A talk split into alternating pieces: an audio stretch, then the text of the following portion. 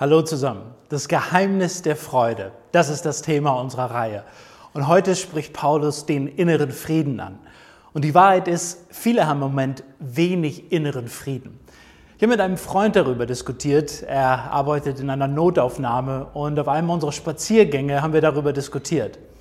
Und er sagt, ich kann dir erzählen, was ich tue, wenn jemand mit Angstzuständen ins Krankenhaus eingeliefert wird wenn ich sehe, dass es tatsächlich in diesem Patienten hochkocht und sich das unkontrollierbar anfühlt und der Patient mich irgendwie nicht richtig anschauen kann, diese Patienten, die können nicht klar denken und es fühlt sich an, als würden sie umherwandern und sie wissen nicht einmal, woran sie denken und sie scheinen irgendwie nicht anzukommen. Und dann mache ich Folgendes. Ich bitte den Patienten, mir in die Augen zu schauen. Und dann tun sie es und dann sage ich, hallo, mein Name ist Tim. Ich arbeite hier in diesem Krankenhaus und ich bin wirklich gut in meinem Job. Ich schaue ihnen in die Augen und ich sage ihm, wie gut ich in meinem Job bin. Und dann sage ich ihnen, wir werden jetzt eine kleine Reise machen. Und in ein paar Minuten werden wir wo zusammen ankommen. Und die Dinge werden besser werden. Und das ist das, was Sie jetzt tun müssen. Sie müssen mich weiter anschauen. Schauen Sie mich weiter an. Freunde, ich denke, es ist genau das, was Paulus in diesen Sätzen tut. Er lässt uns wissen, dass Gott selbst uns bittet, unsere Aufmerksamkeit für einen Moment von dem Thema abzuwenden, ihm in die Augen zu schauen und unsere Augen wieder auf ihn zu richten, um wieder ein bisschen atmen zu können, um auf Gott zu sehen. Warum? Weil er wirklich gut in seinem Job ist. Heute geht es um Frieden und Zufriedenheit. Und die Predigt heißt Das Geheimnis der Zufriedenheit. Die heutige Schriftstelle stammt aus dem Brief des Paulus an die Philippa. Ich lese aus Philippa 4, die Verse 2 bis 9 und 12. Und nun habe ich eine herzliche Bitte an Evodia und Syntyche. Beendet doch eure Meinungsverschiedenheiten, denn ihr gehört beide dem Herrn. Und dich, mein treuer Freund, bitte ich, diesen Frauen zu helfen. Sie haben doch mit großem Einsatz mit mir gearbeitet, um anderen von der guten Botschaft zu erzählen. Auch mit Clemens und meinen anderen Mitarbeitern haben sie zusammengearbeitet, deren Namen im Buch des Lebens geschrieben stehen. Freut euch im Herrn. Ich betone das noch einmal. Freut euch. Lasst alle sehen, dass ihr herzlich und freundlich seid. Denkt daran, dass der Herr bald kommt. Sorgt euch um nichts, sondern betet um alles. Sagt Gott, was ihr braucht und dankt ihm. Ihr werdet Gottes Frieden erfahren, der größer ist, als unser menschlicher Verstand es je begreifen kann. Sein Friede wird eure Herzen und Gedanken im Glauben an Jesus Christus bewahren. Und nun, liebe Freunde, lasst mich zum Schluss noch etwas sagen. Konzentriert euch auf das, was wahr und anständig und gerecht ist. Denkt über das nach, was rein und liebenswert und bewundernswürdig ist, über Dinge, die Auszeichnung und Lob verdienen. Hört nicht auf, das zu tun, was ihr von mir gelernt und gehört habt und was ihr bei mir gesehen habt. Und der Gott des Friedens wird mit euch sein. Ob ich nun wenig oder viel habe, ich habe gelernt, mit jeder Situation fertig zu werden. Ich kann einen vollen oder einen leeren Magen haben, Überfluss erleben oder Mangel leiden. Wir alle sehnen uns nach innerem Frieden. Und drei Dinge können wir aus dieser Bibelstelle lernen. Erstens der Charakter des Friedens. Das Gegenteil von Freude ist Traurigkeit oder Verzweiflung oder Trauer. Aber das Gegenteil von Frieden ist Angst, Angst und Sorge. Wir sehen also hier in Vers 6, dass es heißt, sorgt euch um nichts. Und übrigens, dieses Wort Sorge meint nicht die normale Sorge, wie wir das so im Deutschen verstehen. Wenn du jemanden liebst, wenn du etwas liebst, dann trägst du die Last der Liebe und Sorge, die sich daraus automatisch ergibt. Aber das ist ein Wort, das eigentlich bedeutet, zerrissen zu werden, durch Sorgen und Ängste in Stücke gerissen werden. Also, was ist dieser Friede Gottes, über den Paulus spricht? Es sind zwei Dinge, die Paulus uns darüber erzählt. Zuerst ist es eine innere Ruhe und eine Ausgeglichenheit. Weil er in Vers 12 sagt, ich habe gelernt, mit jeder Situation fertig zu werden. Ich habe gelernt, unter allen Umständen zufrieden zu sein. Das heißt, ich bin in einer Situation so wie in der anderen. Das ist Ausgeglichenheit, das ist eine innere Ruhe. Und lass uns mal für eine Sekunde über die Umstände von Paulus nachdenken. Seht ihr, wir geben in Berlin Geld aus, um Zufriedenheit, um inneren Frieden zu bekommen. Du gibst vielleicht Geld für Tabletten aus. Habe ich vor ein paar Tagen erst wieder an der Apotheke an der Schönhauser Allee gesehen. Tabletten gegen das Gedankenkarussell.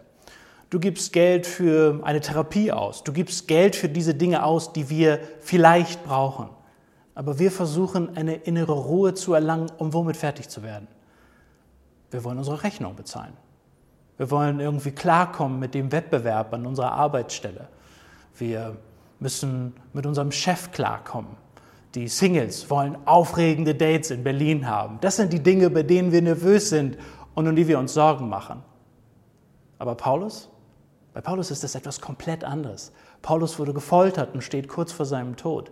Und dieser Paulus ist jetzt im Gefängnis und sagt, ich habe das Geheimnis gelernt, darüber lächeln zu können. Und schau mal genau hin, sagt Paulus, hey, ich kann angesichts von Folter und Tod lächeln, weil ich es einfach drauf habe, weil ich so ein krasser Typ bin. Nö.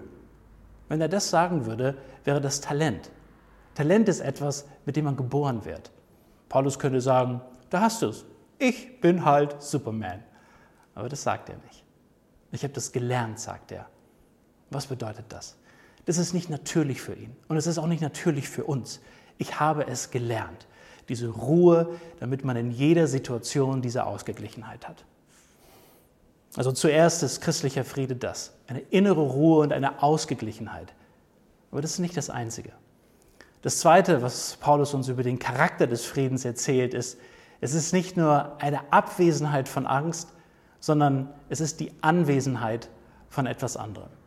Und insbesondere ist es ein Gefühl, beschützt zu sein. In Vers 7 heißt es, Gottes Friede wird eure Herzen und Gedanken im Glauben an Jesus Christus bewahren. Und das Wort bewahren ist ein militärisches Wort, ein sehr lebendiges Wort. Es bedeutet, mit einigen Soldaten eine Armee zu bilden und mit dieser Armee eine Stadt zu beschützen, um sie vor einer Invasion zu schützen. Wenn du also eine Armee hast, dann schläfst du richtig gut.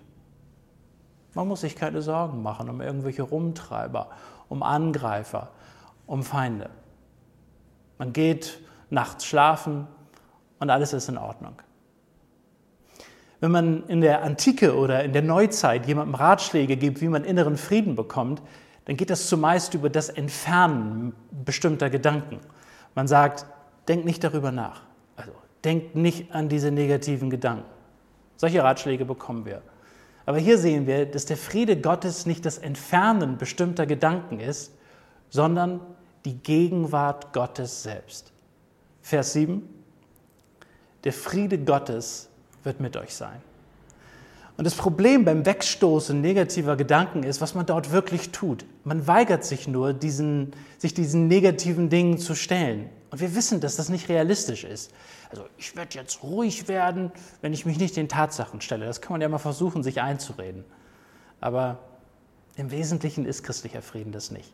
Christlicher Frieden bedeutet nicht gleich allen Gedanken Glauben zu schenken, sondern etwas in seinem Leben dazu zu bekommen eine lebendige Kraft, die in dein Leben kommt und dies dir ermöglicht, über diese Tatsachen zu triumphieren, sich über sie zu erheben. Und es ist ein Gefühl von diesem Schutz. Und das begeistert mich am Mosaik. Viele von uns hier beim Mosaik haben das so erlebt. Viele Gläubige haben diesen Frieden Gottes erlebt.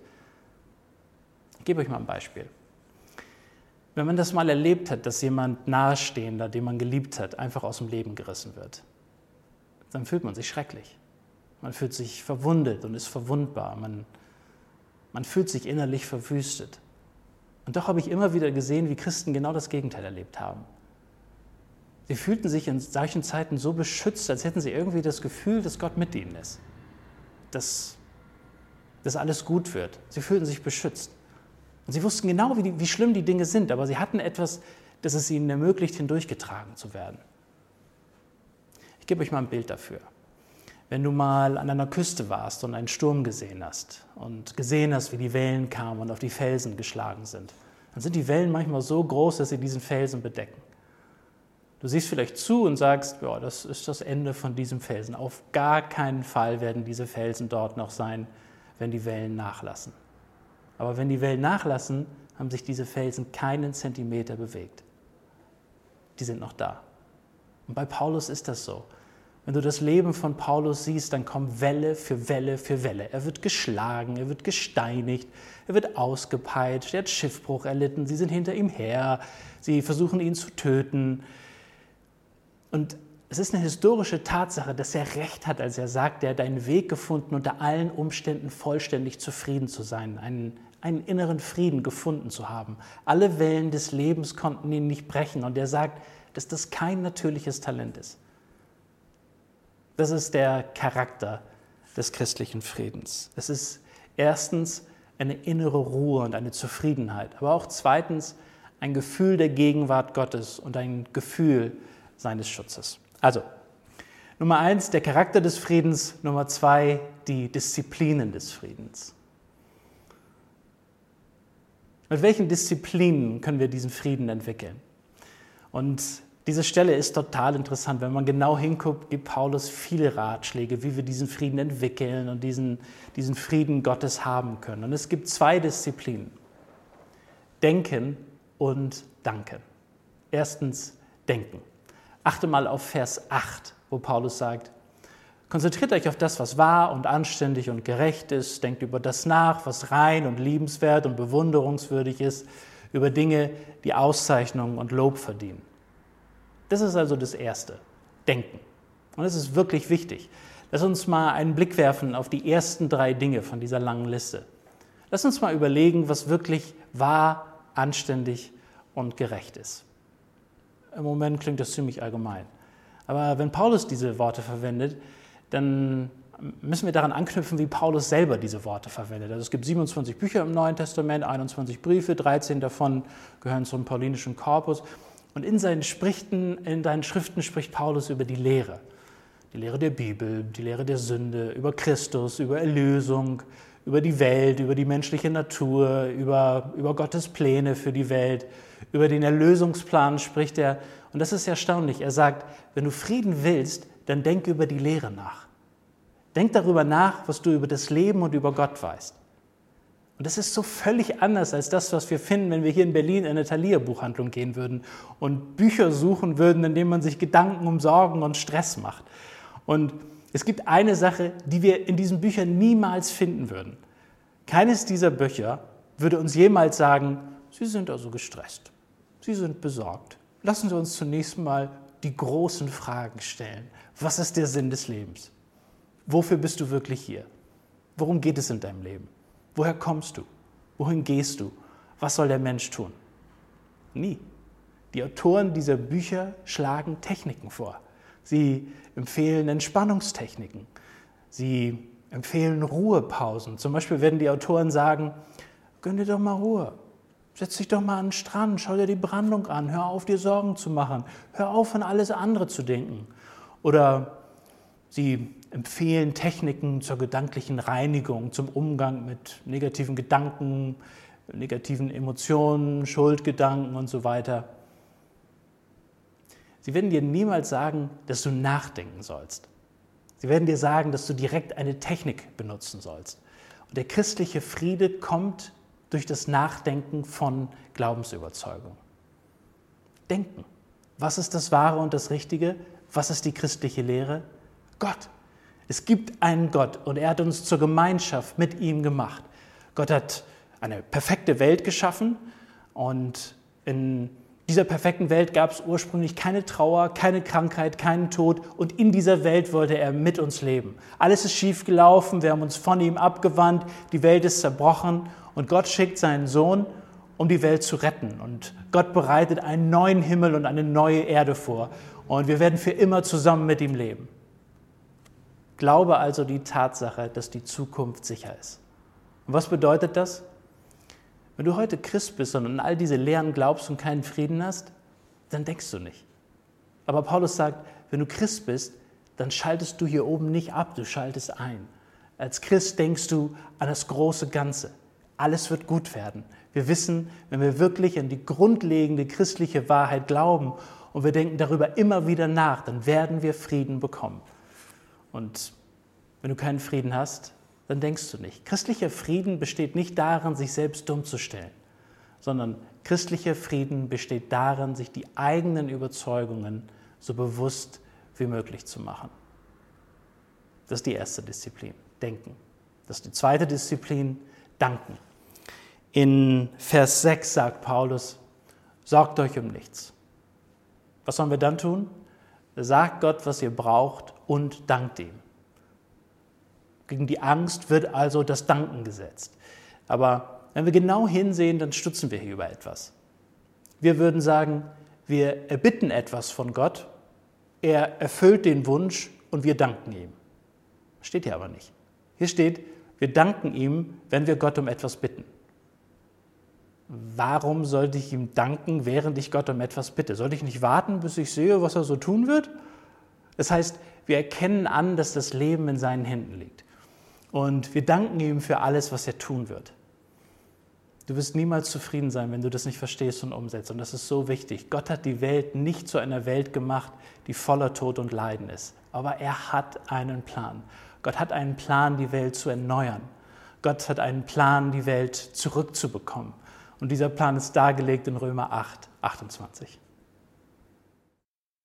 Und wir wissen, dass für die, die Gott lieben und nach seinem Willen zu ihm gehören, alles zum Guten führt. Absolut alles, sogar die schlechten Dinge, sogar die Dinge, die er nicht in diese Welt gebracht hat, er wird sie in seinen Plan, einarbeiten, wie, wie in einen Wandteppich. Er wird alles zusammenfügen und alles so zusammenweben für dein Wohlbefinden und seine Ehre. Wir haben vor ein paar Wochen Ostern gefeiert und wir haben zurückgedacht an die Kreuzigung von Jesus. Und alle seine Freunde gucken zum Kreuz und denken, ich kann das einfach nicht fassen. Das Gute, das Jesus getan hat. Die Menschen, die Jesus geheilt hat. Die Lebensgeschichten, die Jesus zum Positiven verändert hat. Sie haben gedacht, ich, ich kann nicht glauben, dass das passiert ist. Ich kann nicht glauben, dass diese Anschuldigungen gegenüber von Jesus erhoben wurden. Ich kann nicht glauben, dass die anderen ihm das antun. Und du hättest gesagt, ich kann nicht glauben, dass Gott etwas Gutes daraus machen kann. Du wärst nach Hause gegangen und hättest gedacht, es gibt absolut keine Möglichkeit, dass Gott daraus noch etwas Gutes hervorbringen kann. Und jetzt kommt's. Die Leute haben direkt auf das Größte geschaut, was Gott jemals für die Erlösung der Welt getan hat. Aber wir hätten es in dem Moment nicht in unseren kleinen Kopf bekommen, wie da noch etwas Großartiges herauskommen könnte. Und Gott sagt, das ist nur das beste Beispiel dafür, was ich in jedem Leben heute immer noch tue. Sogar die schrecklichen Dinge in deinem Leben lasse ich dir zum Besten dienen. Und ein gutes Beispiel ist folgendes. Ein Freund von mir erzählte die Geschichte, dass er ein Jahr für die Frau seines Lebens gebetet hat. Er war mit dieser Frau zusammen, wollte sie unbedingt heiraten und diese Frau wollte nur mit meinem Freund Schluss machen. Er war völlig außer sich. Er wollte um ihre Hand anhalten, sie wollte das Ganze beenden. Und dann hat mein Freund gebetet, Herr, lass sie bitte, bitte, bitte nicht mit mir Schluss machen. Und natürlich war es das falsche Mädchen, nicht die Frau, die jetzt grinsend neben ihm sitzt und vielleicht guckt ihr gerade zu. Und mein Freund hatte Gott auch noch bei seiner Arbeit unterstützt. Er hat gesagt, Herr, ich mache dir das so einfach wie möglich. Ich, ich ziehe in die Stadt dieser Frau. Ich mache alles, damit diese Beziehung irgendwie funktioniert. Und wenn mein Freund heute auf die ganze Geschichte zurückblickt, dann hat er das Gefühl, als hätte Gott gesagt, mein Sohn, wenn ein Kind von mir um etwas bittet, gebe ich dieser Person, wonach sie gefragt hätte, wenn sie alles gewusst hätte, was ich weiß. Glaubst du das? In dem Maße, in dem du das glaubst, wirst du Frieden haben. Und wenn du es nicht glaubst, hast du keinen Frieden. Und wessen Schuld ist das? Ist es Gottes Schuld? Vers 6. Sag Gott, was du brauchst und dank ihm. Das ist die erste Disziplin, Denken. Die zweite Disziplin ist Danken. Übrigens, wo in Vers 8 steht, denkt über das nach, da meint das griechische Wort so viel wie durchdringen. Es meint zu bewegen, meditieren. Wenn du immer wieder über ein Problem nachdenkst, dann sind das Sorgen. Wenn du immer wieder an Gottes Wort denkst, dann ist das Meditation. Und wenn du weißt, wie man sich Sorgen macht, dann weißt du schon, wie man meditiert. Das bedeutet also in Vers 8 nicht nur, denk darüber nach, es bedeutet, bewege diese Dinge dauernd in deinem Kopf. Erstens, der Charakter des Friedens. Zweitens, die zwei Disziplinen des Friedens. Drittens und abschließend das Geheimnis des Friedens. Paulus spricht über das Geheimnis. Versuch mal nach Hause zu gehen und zu denken und zu danken und Gott immer zu lieben. Mach einfach mal. Und dann erzähl mal Dave, wie das so gelaufen ist. Ich meine, du gehst nach Hause, setzt dich und suchst dir einen schönen, ruhigen Platz. Und du würdest nur versuchen, nicht ängstlich zu sein. Und dann würdest du irgendwie nichts fühlen. Woran liegt das? Gott ist nur ein Begriff. Aber guck mal genau hin, was hier steht. Der Friede Gottes hält dein Herz und deinen Verstand nicht nur in Gott, sondern in Christus Jesus. Übrigens, Herz und Verstand sind da grammatikalisch getrennt, weil Paulus versucht zu sagen, dass es eine Sache ist, die Gedanken an Jesus Christus orientiert zu haben. Es ist eine andere Sache, dein Herz in Jesus verankert zu haben. Und wie funktioniert das? indem du Jesus herausragend findest, indem du ihn liebenswert findest, indem du Jesus unglaublich besonders findest. Etwas anderes ist nicht genug. Paulus sagt, ich möchte, dass du von Jesus Christus begeistert wirst. So wirst du Ruhe finden. Und wie geht das? In Jesaja 57 am Ende des Kapitels heißt es: Ich will es zu einem dankbaren Volk erschaffen Frieden, Frieden den Fernen und den Nahen, denn ich werde mein Volk heilen, spricht der Herr. Die Gottlosen aber sind wie das aufgewühlte Meer, das niemals still sein kann, sondern ständig Schmutz und Schlamm aufwühlt. Für die Gottlosen gibt es keinen Frieden, spricht mein Gott. Auf den ersten Blick sieht das wie so eine weitere dieser alttestamentlichen Aussagen aus, wo Gott den Übeltätern eins rübergibt. Aber wenn man genauer hinsieht, dann sieht man, dass es um logische Konsequenzen geht. Es geht nicht nur darum, an Gott zu glauben. Also natürlich muss man jetzt an Gott glauben, aber wenn man etwas mehr liebt als Gott, darum geht es. Also wenn du für etwas mehr als Gott leb, leb, äh, lebst, dann wird dein Leben wie ein wirbelndes Meer sein, unruhig, das ständig Schmutz und Schlamm auffüllt. Weil weil dein Leben wie ein Haus ist, das auf Sand anstatt auf dem Felsen gebaut ist und es immer wieder Einstürze geben wird. Wenn du etwas mehr liebst als Gott, dann wirst du dir darüber Sorgen machen. Und so sagt Gott, die natürliche Folge davon, dass du dein ganzes Leben nicht auf mich aufbaust, ist Unruhe, tiefe Unruhe. Und wer hat diese Konsequenzen auf sich genommen? 2. Korinther 5, 21. Denn Gott machte Christus, der nie gesündigt hat, zum Opfer für unsere Sünden damit wir durch ihn vor Gott gerechtfertigt werden können. Das bedeutet nicht, dass Gott Jesus sündig gemacht hat. Es bedeutet, dass er ihn am Kreuz so behandelt hat, wie es die Sünder verdienen. Am Kreuz hat er alle Konsequenzen von dem bekommen, was wir getan haben. Geht Jesus zur Kreuzigung und sagt einfach, ich konzentriere mich nur auf Gott, ich bin okay, ich bin zufrieden unter allen Umständen, in denen ich mich befinde? Jesus hat das nicht gesagt und auch nicht gemacht. Warum? Weil er all seinen Frieden verloren hat. Er hat geschrien, mein Gott, mein Gott, warum hast du mich verlassen? Tatsächlich wird uns das gesagt, dass Jesus mit einem Schrei gestorben ist. Jesus starb schreiend.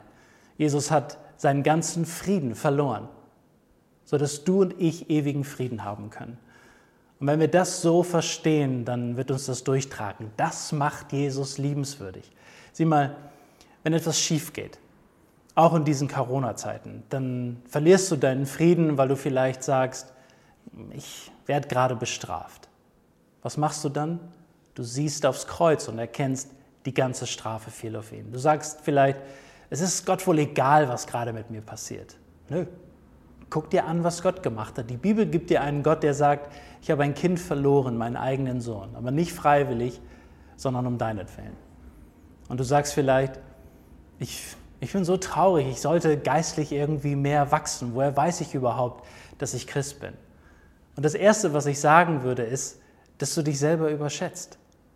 Der Grund, warum du so traurig bist über deine geistliche Situation, das ist schon ein Zeichen dafür, dass der Geist Gottes in dir wirkt. Du hast nicht die Fähigkeit, heilig sein zu wollen, es sei denn, Gott hilft dir, heilig sein zu wollen. Und du darfst erkennen, dass deine gefühlte geistliche Armut ein Zeichen von Gottes Wirken in deinem Leben ist. Und du darfst dir ständig bewusst machen, dass nicht deine Gefühle maßgeblich sind, dass nicht deine Sünden maßgeblich sind und dass nicht deine tollen Taten maßgeblich sind. Aber was dich zu einem Christen macht, warum du von Gott angenommen bist, ist das, was Jesus Christus für dich getan hat. Predige dir immer wieder das Evangelium. Und so machst du das. Du weißt, warum du dich heute so schlecht fühlst. Wir sind immer noch in Werksgerechtigkeit gefangen. Wir möchten immer noch irgendwie das Gefühl haben, dass wir gut genug sind, um gerettet zu werden. Und weißt du was? Wir sind es nicht und wir waren es nie. Und du weißt, natürlich hättest du diese Sache diese Woche nicht tun sollen. Aber wenn du diese Woche diese Sache nicht getan hättest, dann wärst du für Gott immer noch nicht akzeptabel. Akzeptabel bist du nur wegen der Barmherzigkeit von Jesus. Und das ist der Grund, warum wir Jesus ansehen. Das ist der Grund, warum wir wissen, dass wir zu ihm gehören. Wir vertrauen auf ihn. Ich schließe. Ach, ist mein Herr im Tod erbleicht und floss sein Blut für mich, hat er sein heilig Haupt geneigt für solchen Wurm wie ich. Die Sünde war es, die uns getrennt und die ans Holz ihn trieb, o Gnad und Mitleid ohne End, o grenzenlose Lieb. So möcht vor dir, dem Gotteslamm, mein Antlitz neigen ich, mein Herz vor Dankbarkeit und Scham in Tränen lösen sich.